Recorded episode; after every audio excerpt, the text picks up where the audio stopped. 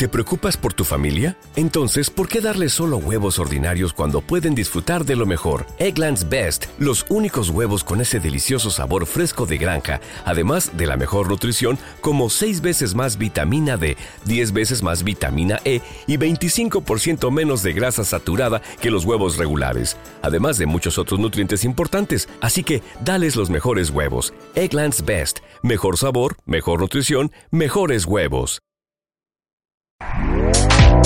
Este podcast forma parte de Evox Originals. Disfruta de este avance.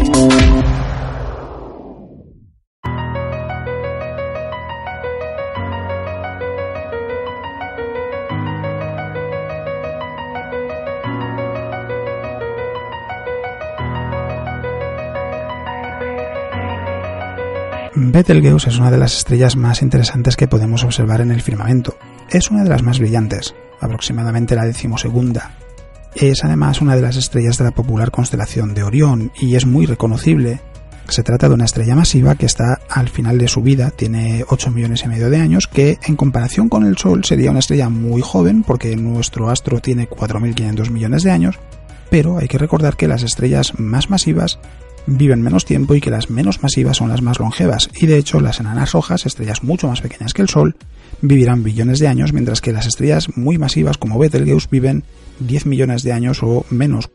Esto es interesante porque en realidad explotará como supernova en el futuro inmediato, eso sí, dentro de la escala cósmica, y eso quiere decir que podría suceder entre mañana y dentro de 100.000 años, según algunos estudios, o entre mañana y dentro de un millón de años, según otros estudios, que son algo más pesimistas en ese sentido. Si lo comparamos con la duración de una vida humana, eso quiere decir que parece poco probable que vaya a ser nuestra generación o las próximas generaciones las que vayan a ver el momento en el que Betelgeuse se convierta en supernova. Es una lástima porque será un espectáculo único. Será, por ejemplo, la supernova más brillante que hemos observado y permanecerá en el cielo durante una buena temporada, pero el final de Betelgeuse también marcará un cambio profundo en el firmamento, porque la constelación de Orión es una de las más reconocibles y Betelgeuse es una de las estrellas más reconocibles y después de esa supernova desaparecerá, perderá su brillo hasta ser invisible a simple vista. Y eso quiere decir que nuestro firmamento, que tan familiar nos resulta, cambiará de una manera profunda por perder una de las estrellas más brillantes que podemos observar.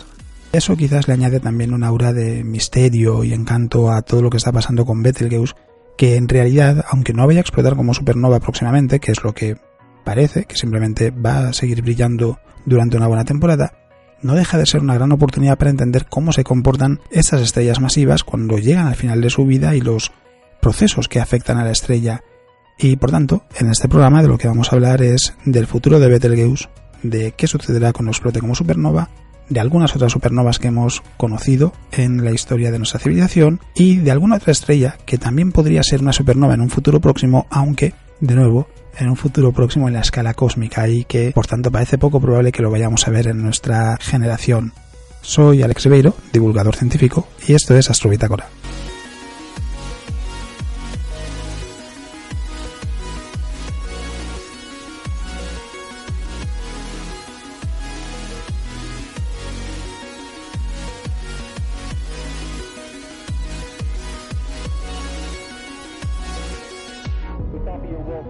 Y como siempre empezamos primero con las noticias más interesantes de la semana, que nos ha dejado principalmente algo de teoría, pero teoría muy intrigante, porque, por ejemplo, un grupo de investigadores ha intentado determinar si los agujeros negros primordiales, que son un tipo hipotético de agujero negro que tendría menos masa que los agujeros negros que podemos observar en el universo y cuyo origen se encontraría en el instante posterior al Big Bang, podrían existir y ser los responsables de la materia oscura, al menos hasta cierta masa. La presencia de estos posibles agujeros nuevos primordiales la planteó Stephen Hawking en 1974.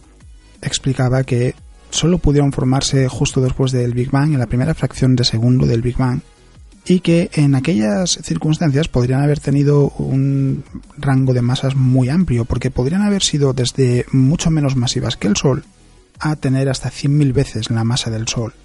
Y eso hace que sean intrigantes. No podrían ser tan masivos como los agujeros negros supermasivos, pero en algunos casos parece que podrían ser tan masivos como los agujeros negros de masa estelar o incluso más. Hay que recordar que los agujeros negros supermasivos están en el centro de las galaxias grandes, todo gira a su alrededor, y que los agujeros negros de masa estelar, que son el otro tipo de agujeros negros que conocemos, son el cadáver de estrellas mucho más masivas que el Sol que al final de su vida colapsan directamente a un agujero negro. Hay que recordar que el 5% de todo lo que compone el universo está formado por materia bariónica o materia visible, es decir, todo lo que podemos ver en el universo, las estrellas, los edificios, las personas, los seres vivos, los planetas, los asteroides, todo está formado únicamente por el 5% del universo. El 95% restante se reparte entre materia y energía oscura. La energía oscura es aproximadamente un 68%, el porcentaje varía según qué estimación se utilice y puede estar entre un 65 y un 70%, y la materia oscura, que es la que nos interesa en este caso y cuyo porcentaje pues es en torno al 27%, pero según qué estimaciones miremos, pues puede estar entre el 25 e incluso el 30%. Y el problema es que no se puede detectar la presencia de la materia o la energía oscura porque no interactúan con el espectro electromagnético. La energía oscura es la responsable de la aceleración de la expansión del cosmos y la materia oscura, por su parte, es la que explica por qué las galaxias no se descomponen. Es uno de los motivos más evidentes por los que es necesario tener la materia oscura y por lo que sabemos que de forma indirecta, es decir, sin poder constatar que realmente existe, debería estar ahí. Porque si nos fijamos solo en la masa de lo que podemos observar en una galaxia, por ejemplo, el resultado que obtenemos es que no tienen suficiente masa para mantenerse unidas por su propia gravedad, deberían descomponerse con el paso del tiempo, y sin embargo eso no es lo que sucede, por lo que quiere decir que de algún modo hay más gravedad de la que podemos observar. El problema es que no se sabe qué partícula podría ser exactamente la materia oscura, solo se sabe cuál es su función, y entre los muchos candidatos a poder ser materia oscura está los agujeros negros primordiales. Para intentar detectarlos, este grupo de investigadores ha recurrido a una técnica llamada lente gravitacional para intentar descartar la existencia de agujeros negros primordiales que tengan una masa similar a la de la Luna o inferior. Es decir, no se han preocupado de los agujeros negros primordiales más masivos que en teoría podríamos encontrar. Y para descartarlo lo que han hecho ha sido observar el espacio entre el sistema solar y la galaxia de Andrómeda, que está a dos millones y medio de años luz, utilizando esta técnica de la lente gravitacional que fue explicada ya por Albert Einstein. Y el funcionamiento es muy sencillo.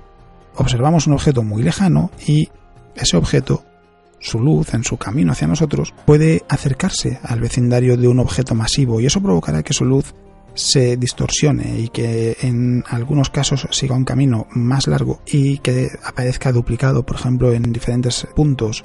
Es como si fuese una especie de lupa gigantesca, porque también puede permitir ver objetos que de otra manera no serían visibles con nuestras herramientas. El efecto de todo esto es que, con una lente gravitacional de por medio, una estrella podría parecer más brillante de lo que realmente es, por ejemplo. Y en este caso, hay que recordar que los tres objetos, esa estrella distante que se está observando, la Tierra y ese posible agujero negro primordial que estaría actuando como lente gravitacional, están en movimiento, por lo que el comportamiento que cabría esperar es una estrella con un brillo determinado que de repente se vuelve más brillante al pasar por delante de esa estrella desde nuestra perspectiva la lente gravitacional, y después ir recuperando su brillo de forma gradual. Así que, teniéndose en mente, los investigadores capturaron 190 imágenes de la galaxia de Andrómeda y ellos esperaban encontrar al menos mil microlentes gravitacionales. Una microlente. ¿Te está gustando lo que escuchas? Este podcast forma parte de Evox Originals y puedes escucharlo completo y gratis desde la aplicación de Evox. Instálala desde tu store y suscríbete a él para no perderte ningún episodio. ¿No se merece tu familia lo mejor? Entonces, ¿por qué no los mejores huevos? Ahora, Egglands Best están disponibles en deliciosas opciones. Huevos clásicos, de gallina libre de jaula y orgánicos de Egglands, que ofrecen un sabor más delicioso y fresco de granja que le encantará a tu familia. En comparación con los huevos ordinarios, Egglands Best contiene la mejor nutrición como 6 veces más vitamina D, 10 veces más vitamina E y el doble de omega 3 y B12. Solo Egglands Best. Mejor sabor, mejor nutrición, mejores huevos. Visita egglandsbest.com para más información.